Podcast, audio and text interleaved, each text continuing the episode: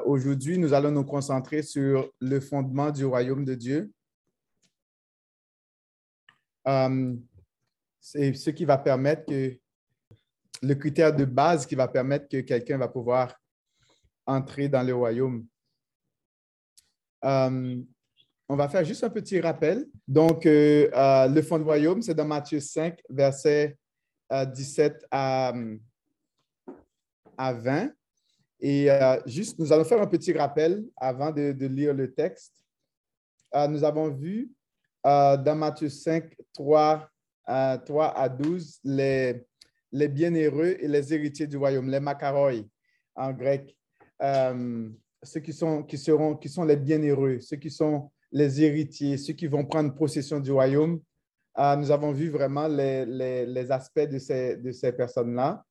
Et euh, en deuxièmement, nous avons vu aussi la fonction de ces héritiers comme celle de la terre et lumière du monde, puisque euh, nous sommes les héritiers euh, du royaume, eh bien, nous sommes aussi celles pour assaisonner, pour donner de la saveur, pour guérir notre société, pour conserver notre société, pour vraiment, nous sommes en quelque sorte, ce, ce, ah, c'est précieux, je pourrais dire, comme, comme le sel qui était à l'époque un, produit précieux pour les gens de l'époque, eh bien, nous sommes aussi précieux. Tu es précieux, tu es précieuse pour ton monde, pour, ta, pour l'humanité présentement. C'est, important de, de, d'accepter, de voir cela que tu es précieux, ta présence est précieuse pour le monde.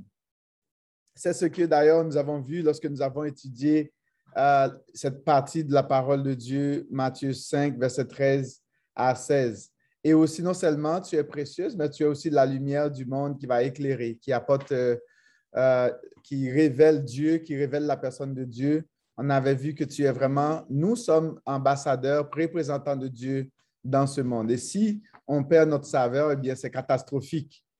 Euh, c'est très catastrophique pour notre monde. Si on perd notre saveur, si on, cache notre lumière, euh, c'est vraiment, ça peut être catastrophique pour ce monde-là.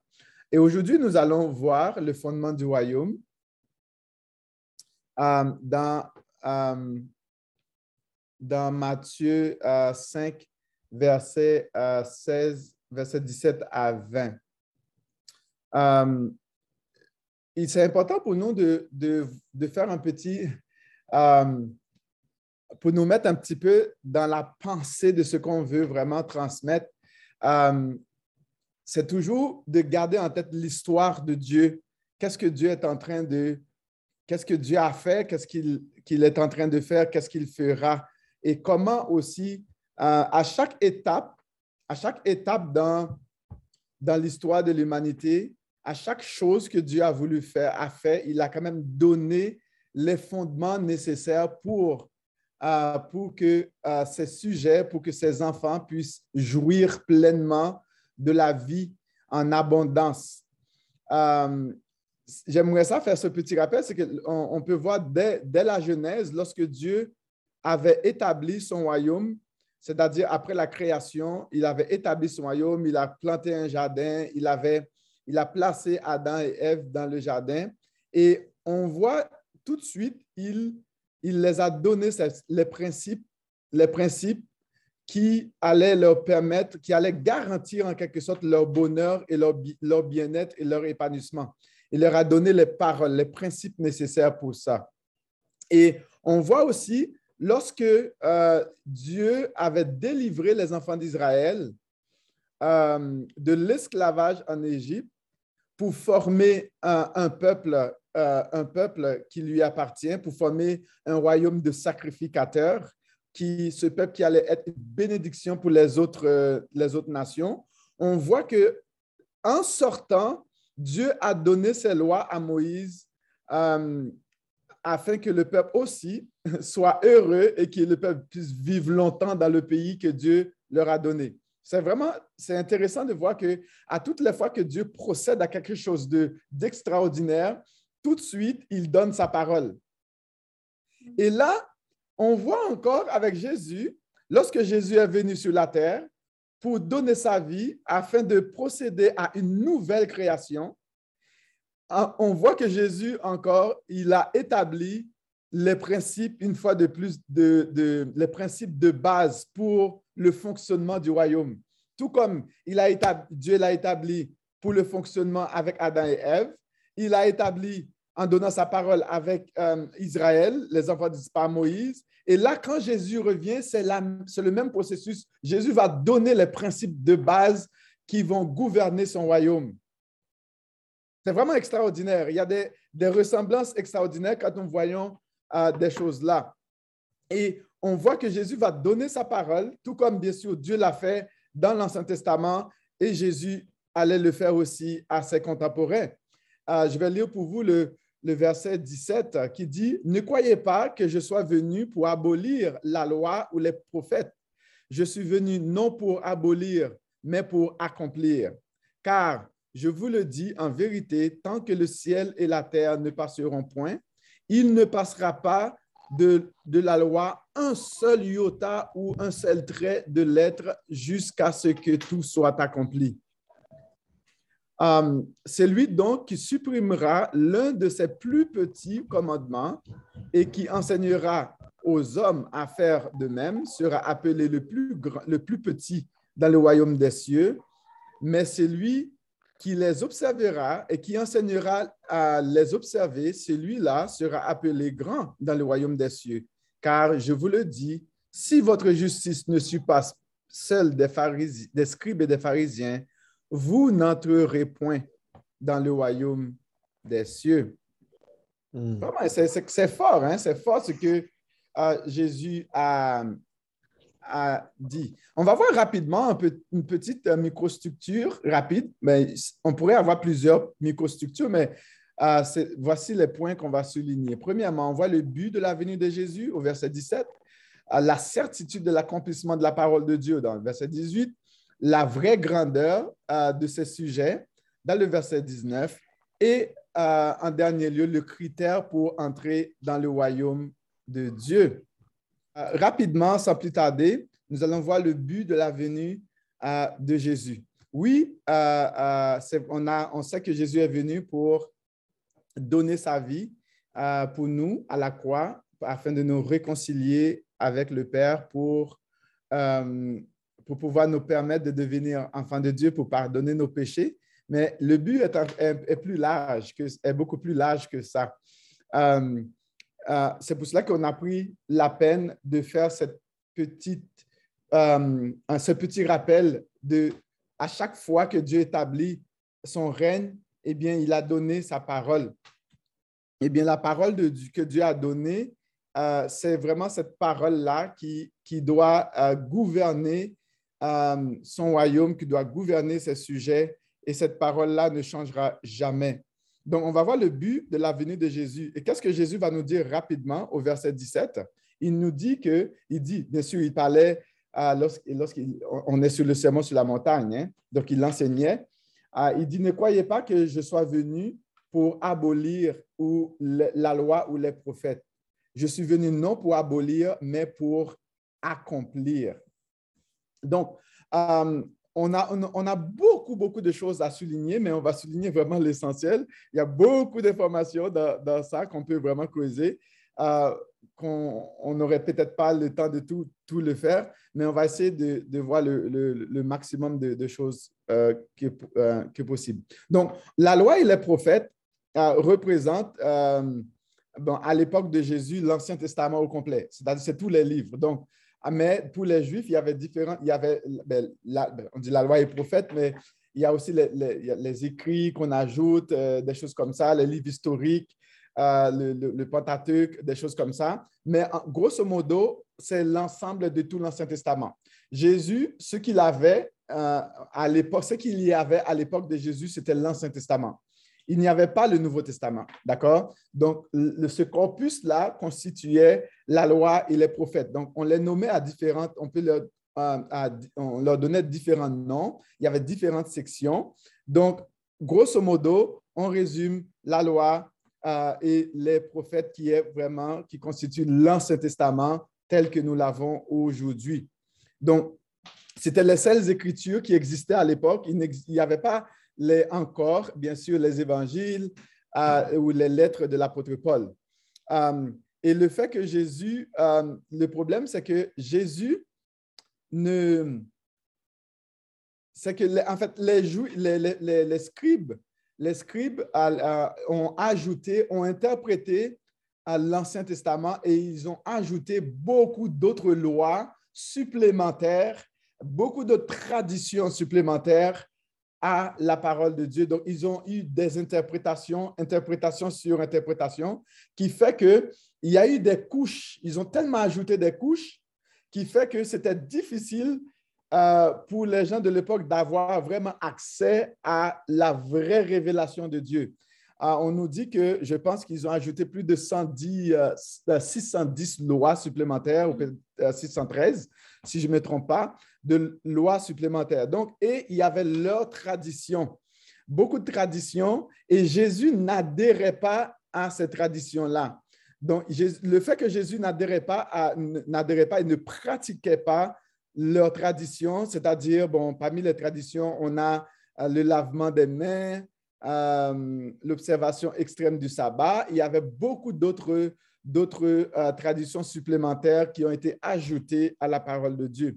Donc, les chefs religieux et les juifs croyaient que, vu que Jésus n'adhérait pas nécessairement à cette tradition-là, ils pensaient que Jésus ne respectait pas la loi. Ils pensaient que Jésus était contre la loi, que Jésus était venu pour renverser euh, les choses comme ça. Donc, donc, Jésus leur dit que sa venue ne, ne consistait pas à abolir la loi ou les prophètes. Donc, Jésus voulait vraiment s'assurer que, que ces gens-là comprennent exactement la, raison principale, la raison pour laquelle il est venu.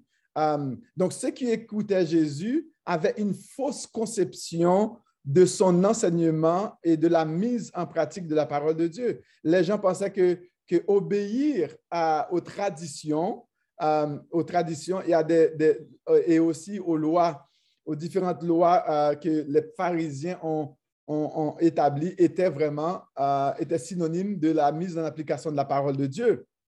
Or, lorsque Jésus est venu, eh bien, et qu'il ne faisait pas ces choses, donc il pensait que Jésus était contre ça. On comprend que obéir à des traditions d'hommes, même si que les traditions, ils ont quand même des choses qui peuvent être très bonnes, mais obéir à des traditions d'hommes n'a rien à voir avec la mise en application de la parole de Dieu. Donc, c'est important pour nous euh, de faire euh, euh, la tradition. Bon, il peut, il peut, être bonne en quelque sorte, mais il faut, c'est important de ne pas comme supplanter la parole de Dieu par la tradition. Donc, les Juifs, les Juifs et les, les, les, les chefs religieux de l'époque étaient très attachés à, à, diverses traditions, à beaucoup de traditions. Donc, la venue de Jésus a causé un choc euh, extraordinaire entre la vérité de la parole de Dieu et la tradition des Juifs et des chefs religieux. Donc, il y avait un choc euh, par rapport à ça. Et ça, c'était vraiment quelque chose d'extraordinaire. Euh, Jésus n'était pas venu pour se soumettre à aucune tradition des hommes. et à cause de cela, les religieux de l'époque ne comprenaient pas Jésus. Ils pensaient que Jésus était contre la loi. Donc, c'est important de voir que le mot abolir, ce que le mot abolir veut dire, ça veut dire euh, renverser ou détruire. Euh, il signifie aussi démolir ou jeter à terre, effacer. Jésus n'était pas venu pour, pour abolir ou renverser la parole de Dieu, bien au contraire. Pour Jésus, c'est la parole de Dieu qui faisait autorité et non la tradition euh, des hommes qui est contraire à la parole de Dieu. Dieu, son Père, était l'auteur de la parole. D'ailleurs, il est lui-même la parole de Dieu, donc il ne pouvait pas, euh, si il devait abolir, il faudrait, on dirait, il, s'abolirait lui-même, si je parle en, termes euh, euh, métaphoriques. Donc, Dieu, son Père, est l'auteur de la parole de Dieu, est celui qui a inspiré, le Saint-Esprit a inspiré la parole. Euh, il a donné sa parole. D'ailleurs, c'est lui-même qui s'est fait chair, cette parole qui s'est fait chair. Donc, il ne pouvait pas l'abolir. Donc, euh, c'est important de voir que les prophètes ont affirmé cette parole dans le passé. Ils ont non seulement qu'ils l'ont affirmé, ils ont accompli, ils ont, euh, ils ont prophétisé cette parole, ils l'ont confirmé cette parole. Euh, Jésus était envoyé par le Père pour accomplir cette parole. Donc Jésus ne pouvait pas, bien sûr, abolir, euh, cette parole. Donc de ce fait, il ne pouvait pas le faire. Dieu n'avait pas donné sa loi pour être, bien sûr, modifié selon la tendance de la société. Si nous regardons aujourd'hui, qu'est-ce qui se passe? Comment est-ce que notre société fait des lois? La société fait des lois en, fonction du besoin de la société. D'accord? C'est-à-dire qu'on fait des lois qui, qui est à l'image de notre société. Donc, le plus qu'on avance, on voit qu'on a besoin, euh, on a besoin que la société avance, eh bien, on va faire des lois au fur et à mesure. S'il y a une loi qui n'est plus en accord avec la société, on change. Mais il n'en est pas ainsi pour Dieu. La parole de Dieu, lorsqu'il le donne, c'est une parole qui est éternelle, c'est une parole qui est permanente, c'est une parole qui ne change pas. Donc, Dieu ne peut pas, euh, personne ne peut pas venir abolir la parole de Dieu. Donc, on comprend que si on compare la loi de Dieu et la loi des hommes, ce n'est pas la même chose. Donc, Dieu a donné sa loi dès le début de la création, Dieu avait donné, bien sûr, sa parole à Adam et Ève. Il lui a dit, voici comment tu dois faire ce que tu dois faire pour que tu puisses vivre éternellement. Et il va donner, lors de la création de la nation d'Israël, bien sûr, il va donner aussi sa parole par, par l'intermédiaire de Moïse. Et il va continuer à révéler cette parole-là par les prophètes. Et toute cette, la parole de Dieu concernait, bien sûr, la personne de Jésus. Et si quelqu'un avait euh, c'est intéressant pour voir comme tout le problème qui, qui a toutes les traditions de, euh, des pharisiens. C'est qu'à l'époque, c'est que euh, si par exemple le jour du sabbat, donc on va peut-être faire un petit zoom sur le jour du sabbat. C'était tellement grave ce que les pharisiens avaient fait le jour du sabbat, c'est que si par exemple une femme, une femme portait une lampe d'un endroit à un autre, le chef et que la chose est parvenue aux oreilles des, scribes et des pharisiens, il fallait qu'ils débattent vraiment, ils prenaient un temps infini à savoir est-ce que c'était péché ou pas. Et il semble aussi que le jour du sabbat, on interdisait aux femmes d'aller se, regarder dans le miroir. D'accord? Les femmes n'avaient pas le droit d'aller se regarder dans le miroir le jour du sabbat. Savez-vous pourquoi? Eh bien, si par malheur, ces femmes-là se regardent, dans le, jour, euh, euh, dans le miroir au jour du sabbat et qu'elle aperçoit qu'elle avait un cheveu blanc et qu'elle arrache ce cheveu blanc-là, c'est un travail. D'accord? C'était un travail. Cette femme avait violé le sabbat, donc ce qui veut dire qu'elle était passible de, de toutes sortes de sanctions. Donc Jésus ne pouvait pas adorer ces choses-là, vous comprenez? Donc arracher un cheveu blanc était compté comme un travail. Et puis aussi, donc, il y avait telle distance qu'ils devaient euh, marcher de maison en maison. Et ce que les pharisiens faisaient, ils collaient, ils, avaient toutes sortes de choses, des, astuces pour pouvoir ne pas respecter ça. Pour, ils pouvaient quand même faire tout le tour de la ville sans, euh, en quelque sorte, violer le sabbat, parce qu'ils avaient toutes sortes d'astuces. On comprend que Jésus ne pouvait pas adhérer à cette hypocrisie. Euh, donc, donc, Jésus avait donné, la priorité à la parole de Dieu. Aujourd'hui, nous aussi, nous avons des traditions. Nous, avons tendance à donner plus d'importance à nos traditions au lieu de leur donner à la parole de Dieu. Et moindrement que nos traditions sont, euh, affectées, eh bien, euh, on, on, pense que ce n'est pas la parole de Dieu. Donc, c'est important pour nous de voir euh, la composition des lois de l'Ancien Testament. Donc, il y avait vraiment trois niveaux il y avait un niveau moral, euh, les dix commandements, il y avait un niveau, euh, le niveau judiciaire. Le niveau moral, c'était pour régler la, conduite de tous les hommes et aussi pour, euh, pour ériger, pour, je dirais, forger toute l'identité des enfants d'Israël. Il y avait aussi la loi judiciaire qui avait comme objectif d'assurer le bon fonctionnement de la société d'Israël de l'époque. C'était pour, pour vraiment s'assurer, ça a été donné par Moïse, pour s'assurer de l'ordre dans le royaume, pour s'assurer que tout puisse fonctionner, un royaume de justice, pour forger et donner l'identité du peuple Israël. Il y avait aussi la loi cérémonielle pour donner une structure au culte, à l'adoration, des choses comme ça, pour gouverner la forme du culte, de l'adoration d'Israël. Il y avait les, sacrifices qui étaient au centre du culte. Euh, et Jésus est venu pour mettre fin à tout cela. D'accord? Donc, Jésus allait vraiment, est venu pour, pour mettre fin à toutes ces, structures, euh, euh, toute la loi, non seulement la loi, il, va, il, va accomplir la loi morale, il va accomplir la loi judiciaire et aussi il allait accomplir la loi euh, cérémonielle. Donc, le but de la venue de Jésus était avant tout d'accomplir la loi et les prophètes. Donc, le but euh, de Jésus, c'est important de comprendre que le but n'était pas de, renverser quoi que ce soit. Son but, c'était vraiment c'était l'accomplissement de la loi dans tous ses aspects. Jésus a accompli la loi morale en la gardant parfaitement. Jésus a accompli, bien sûr, la loi cérémonielle à la perfection sans faillir en rien. Euh, donc, ces, lois, en quelque sorte, étaient l'ombre des choses à venir et la venue de Jésus était la réalité. D'accord? C'était la réalité de ces choses et Jésus était vraiment euh, était, venu, était venu pour accomplir ces choses. Jésus a aussi accompli la loi judiciaire en étant lui-même la justice parfaite de Dieu euh, en, mourant à la croix pour accomplir cela et aussi pour, accomplir, pour donner la justice. Donc, comment Jésus a-t-il accompli la loi? C'est la question que nous pouvons nous, demander. Comment est-ce que Jésus a accompli la loi? Eh bien, qu'est-ce que nous voyons? C'est que selon plusieurs érudits, euh, ils, ont, ils ont vraiment noté plusieurs choses, bien sûr, qui sont dans la parole de Dieu. C'est que Jésus est premièrement né sous la loi il a vécu dans une parfaite obéissance à la loi. Euh, Jésus a enseigné le respect et la mise en, pratique de la loi. Il a corrigé ceux qui prétendaient obéir à la loi.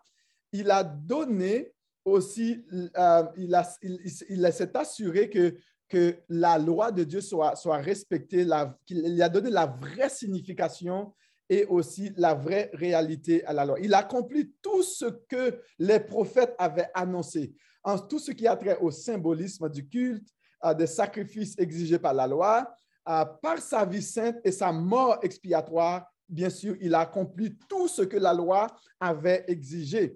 Il a pris sur lui en, en se substituant à, nous, à tous les, hommes et des femmes, à l'humanité, en se substituant, il a pris sur lui la malédiction de la loi pour que tous ceux qui croient puissent bénéficier de l'alliance, bien sûr, qui avait été faite à Abraham, que Dieu avait fait à Abraham. Donc, l'œuvre de Jésus était une œuvre d'accomplissement, non de destruction. Jésus euh, est en quelque sorte la réalisation complète et totale de l'Ancien Testament. Donc, c'est pour quand il dit qu'il est venu pour accomplir la loi, c'était vraiment pour réaliser à la perfection toutes les exigences de l'Ancien Testament. D'accord? Et en deuxième lieu, Jésus va donner, non seulement il dit qu'il n'est pas venu pour euh, abolir la loi, en deuxième lieu, il, a, il dit qu'il va présenter vraiment la certitude de l'accomplissement de la parole de Dieu au verset 18. Qu'est-ce qu'il nous dit? Non, euh, euh, non seulement Jésus Jésus est venu pour accomplir la loi. Il a également affirmé avec certitude l'accomplissement à la lettre de la parole de Dieu, de ce que Dieu avait donné. Il dit, car je vous le dis en vérité, tant que le ciel et la terre ne passeront point, il ne disparaîtra pas de la loi un seul iota ou un seul euh, trait de lettres jusqu'à ce que tout soit accompli. Donc, le iota, c'est vraiment la plus petite lettre de l'alphabet euh, grec. Et aussi, dans l'hébreu, c'est le yod, il y avait aussi, ou du moins, un trait d'une lettre. Vraiment, Jésus a fait comprendre que pour donner vraiment la, suprématie à la parole de Dieu, l'autorité de la parole de Dieu, il dit que même un petit iota ou le trait d'une lettre ne va pas laisser euh, à la légère. C'est-à-dire que tout, toute la parole de Dieu sera accomplie à la lettre. Rien ne sera mis de côté, rien ne sera euh, pris à la légère. Il dit, car je vous le dis en vérité. En vérité signifie une affirmation forte et intense. Euh, c'est une affirmation absolue, sans restriction, avec la plus haute autorité, la plus grande vérité qui peut exister dans tout l'univers, dans toute la création, il n'y a pas de plus haute vérité. Quand Jésus dit en vérité, je vous le dis, il n'y a pas d'autre chose qui pourrait euh, euh, garantir la permanence, l'autorité et l'aspect absolu de ce que Jésus allait dire. Jésus voulait attirer leur attention. Et qu'est-ce qu'il a dit? Tant que le ciel et la terre ne passeront point. Donc, c'est-à-dire que on voit que le ciel et la terre passeront. Tout, tout va passer, mais sauf la parole de Dieu. Il dit tant, tant et aussi longtemps que le ciel et la terre ne passeront point.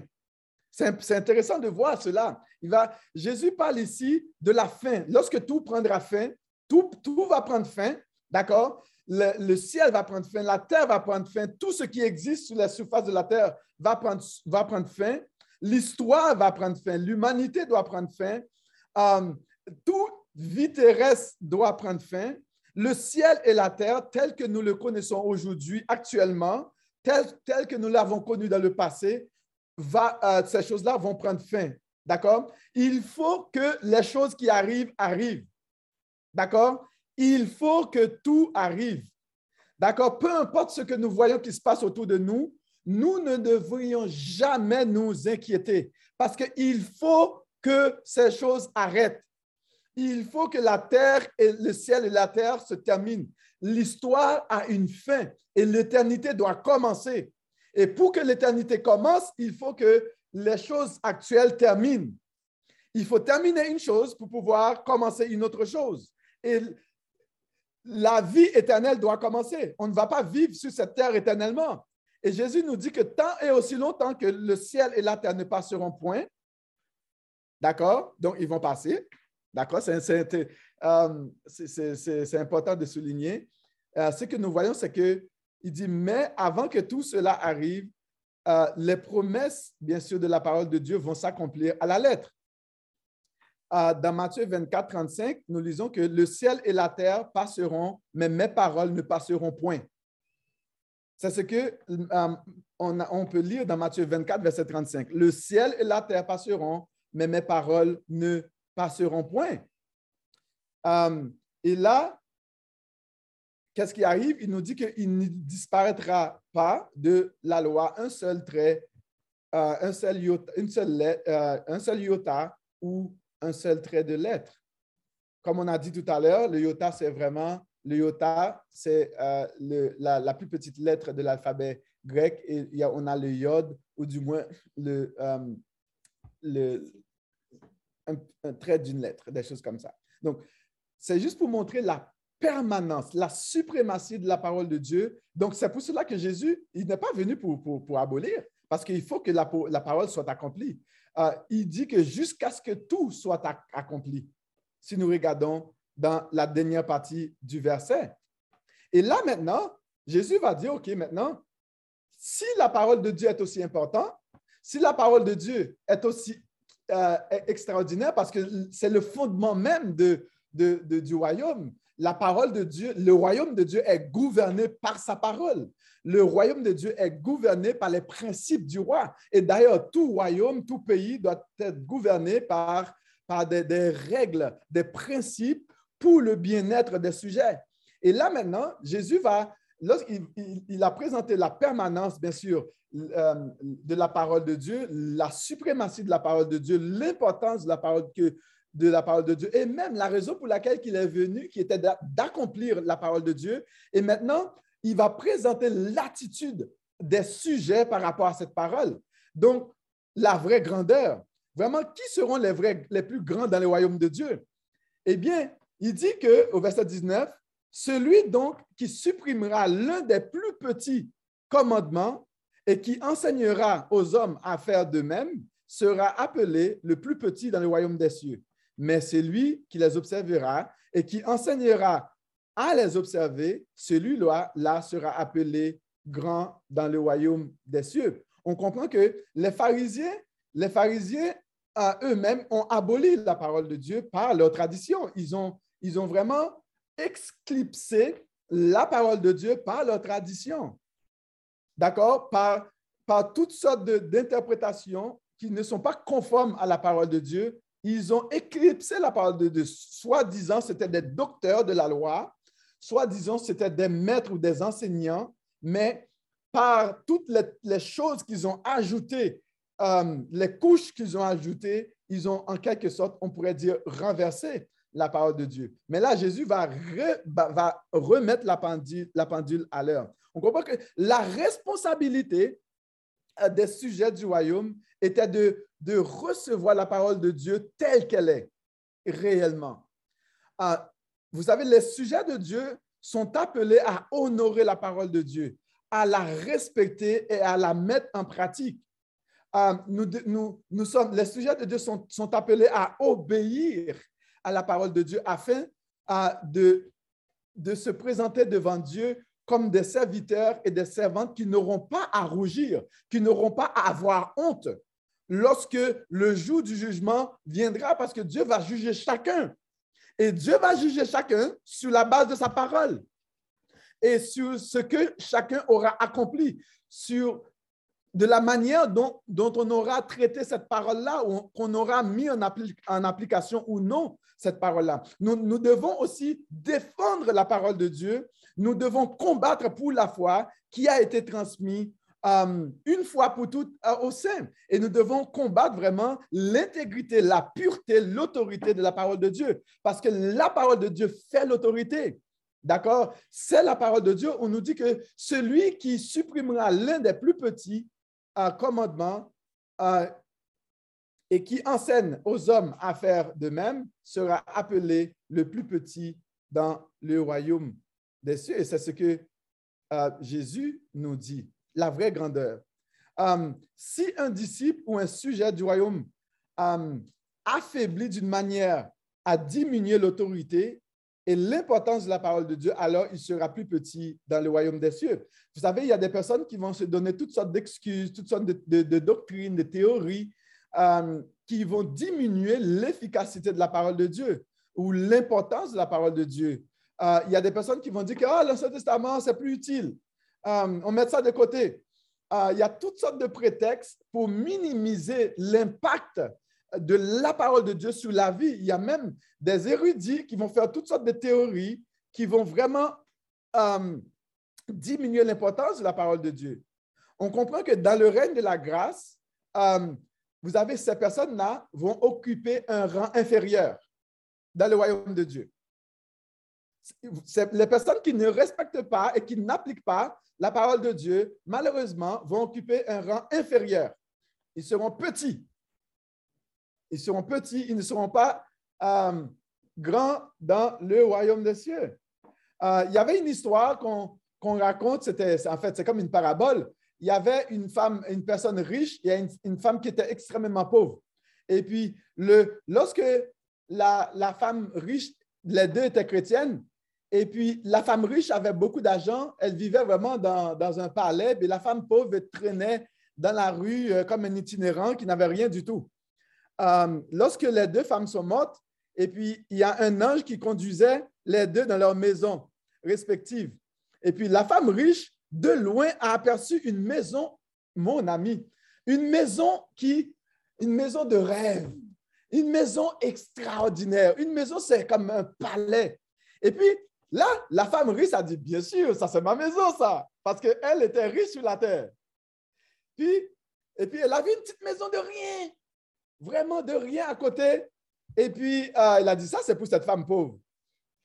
Et puis là, l'ange lui a conduit, a conduit la femme riche dans une petite maison de pauvres. Et puis là, la femme a choqué.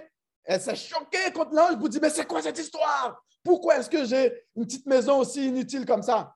Puis là, l'ange a conduit la femme pauvre qui n'avait rien du tout, qui, vivait par des miettes, des miettes, euh, des choses comme ça, et dans la maison vraiment qu'on ne peut même pas décrire.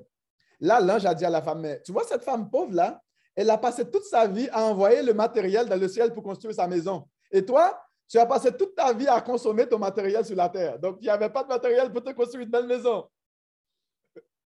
Donc, selon le matériel que tu as envoyé, on a fait du mieux qu'on pouvait. Donc, c'est ça que ça donne.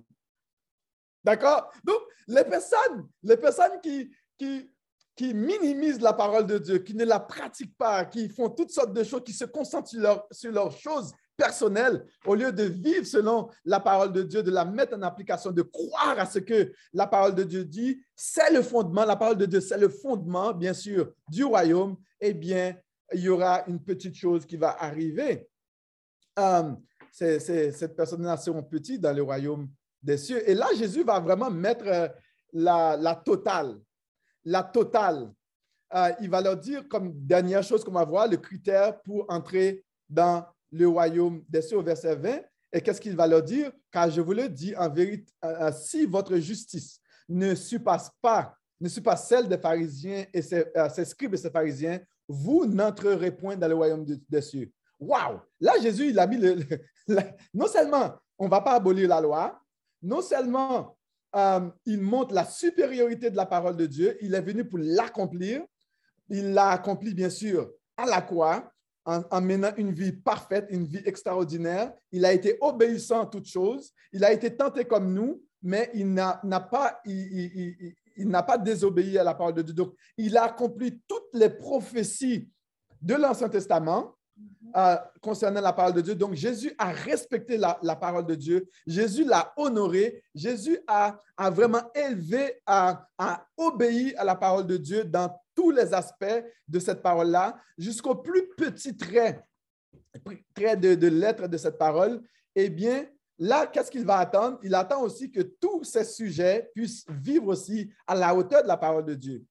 Il dit, car je vous le dis, si votre justice ne surpasse pas ne suis pas celle des scribes et des pharisiens, vous n'entrerez point dans le royaume des cieux. Donc, c'est le critère pour entrer dans le royaume des cieux. On comprend que les scribes et les pharisiens étaient les plus, les plus, euh, les plus religieux de l'époque. Euh, ils étaient stricts en, ce qui a trait à la loi. Les scribes euh, se caractérisaient par leur grande connaissance des règles de la loi, les, les choses à suivre. et là maintenant, c'est comme si que ce que Jésus venait de dire était impossible.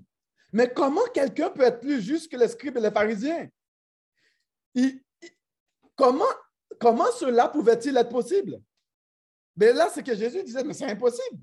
Comment quelqu'un pouvait être plus juste, plus strict, plus rigoureux que les scribes et les pharisiens?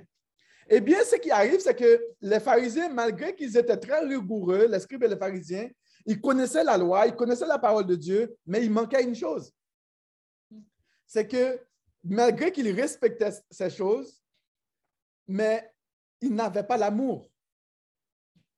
Il n'avait pas la compassion. Il n'avait pas la vraie foi. Il n'appliquait pas la parole de Dieu de manière à avoir de la bonté envers les gens. Donc, il respectait la loi en apparence, pour gagner les, les compliments des autres. Ils observaient les petits détails, mais ils négligeaient les, les, les, choses les plus importantes de la parole de Dieu. Ils oubliaient que Dieu ne, ne regarde pas à l'apparence extérieure de l'homme, mais au cœur. Le cœur des scribes et des pharisiens était loin de Dieu, bien qu'ils prétendaient, ils avaient un cœur froid, un cœur comme euh, un cœur qui n'était pas bouillant pour Dieu. D'accord, ils avaient un cœur qui était tiède hein, pour le Seigneur. Ils n'avaient pas l'amour, ils n'avaient pas de la compassion, ils n'avaient pas de l'humilité. Ah, ils se trompaient eux-mêmes. Ah, ils étaient hypocrites. La, seule justice valable, d'ailleurs, c'est quoi la seule justice valable pour entrer dans le royaume? C'est la foi, l'amour, l'espérance en Jésus. Les pharisiens n'avaient pas cela. Malgré toute leur mise en application légaliste de la loi, eh bien, ils n'avaient pas l'essentiel. La seule justice nécessaire pour que quelqu'un puisse rentrer dans le royaume des cieux, c'est la foi, l'amour, la compassion pour l'autre. Euh, voilà le fondement, bien sûr, et l'application de la parole de Dieu. Jésus a accompli tout l'Ancien Testament par amour pour son Père et aussi par amour pour nous. Euh, c'est le critère fondamental pour entrer dans le royaume des cieux. La loi et l'amour de Dieu, de Dieu pour Dieu et pour ses enfants, bien, c'est ce que Jésus a fait. Euh, il dit, car je vous le dis, si votre justice ne suit pas celle des pharisiens et des, des scribes et des pharisiens, vous n'entrerez point dans le royaume des cieux. Vous savez, lorsque nous accomplissons euh, la parole de Dieu en ceci, tu aimeras ton prochain comme toi-même. Ah, tu aimeras le Seigneur ton Dieu de tout ton cœur, de toute ton âme, de toute ta force, de toute ta pensée, et tu aimeras ton prochain comme toi-même. Eh bien, en faisant ces deux choses-là, nous accomplissons toute la loi de Dieu. Nous, nous accomplissions tout l'Ancien Testament. En aimant, notre en aimant Dieu de tout notre cœur, de toute notre force, de toute notre âme, de toute notre énergie, et en aimant nos prochains comme nous-mêmes, en exerçant de la compassion, de l'amour envers eux, eh bien, de, ces deux manières-là, nous accomplissons toute la parole de Dieu, nous accomplissons toute la loi. Euh, et c'est ce que Jésus a dit. En, en, vivant par la foi en Jésus et en appliquant cette parole, eh bien, c'est de cette manière que notre justice peut surpasser celle des pharisiens et des scribes. Nous ne faisons pas pour de l'apparence. Nous ne faisons pas pour gagner des compliments pour les gens, à part des gens. Nous ne faisons pas pour essayer de se montrer. Nous faisons parce que nous sommes sujets du royaume, parce que nous reconnaissons que c'est important, c'est de, cette manière que le royaume de Dieu fonctionne. Eh bien, nous obéissons. Comme on dit que l'obéissance vaut mieux que le sacrifice, nous obéissons à la parole de Dieu et le Saint-Esprit nous donne la force et le courage de le faire. Nous ne pouvons pas le faire par notre propre force, par nos propres capacités. Et c'est pour cela que Jésus est mort, pour nous, pour nous donner de la force nécessaire, pour la capacité nécessaire par le Saint-Esprit pour être capable de mettre en application sa parole. Et on comprend qu'aujourd'hui, Jésus a déjà accompli tout ce qui a trait à, la loi cérémonielle et la loi judiciaire. Nous n'avons pas à vraiment à nous préoccuper à la loi cérémonielle, les choses de sacrifice. Jésus a tout accompli ça pour nous. Maintenant, notre responsabilité concerne la loi morale de Dieu. La loi morale de Dieu. Euh, c'est-à-dire, il y a une partie qui apporte sur le respect de Dieu, il y a une autre partie qui apporte sur, bien sûr, euh, sur nos prochains. D'ailleurs, c'est ça, ces deux commandements-là. Les deux, les, deux, les deux, commandements, les deux plus grands commandements, tu aimeras le Seigneur ton Dieu de tout ton cœur, de toute ton âme, de toute ta force, euh, de toutes tes pensées, et tu aimeras ton prochain comme toi-même. Et cela résume les dix commandements en deux, deux choses. Et si nous sommes capables, moi je dis que si tu arrives à aimer le Seigneur de tout ton cœur, de toute ta force, de toutes tes pensées, et que tu aimes ton prochain, je dis, vis ta vie, sois libre, sois heureux, tu seras le macaroy, les, bienheureux du royaume. Tu seras ceux, tu feras partie de ceux qui vont vraiment hériter, qui, qui vont rentrer en possession du royaume de Dieu. Eh bien, c'est ce que Jésus a voulu pour nous. C'est le fondement du royaume de Dieu et c'est comme ça que nous devons nous préoccuper des choses d'en haut au lieu de nous préoccuper des choses en bas. Et si nous faisons ces choses, naturellement, Dieu va accomplir des choses extraordinaires pour nous. Que Dieu puisse nous bénir, nous accorder sa grâce, sa bonté et sa fidélité. Je vous laisser vraiment une minute de réfléchir par rapport à ce, ce que nous venons de dire.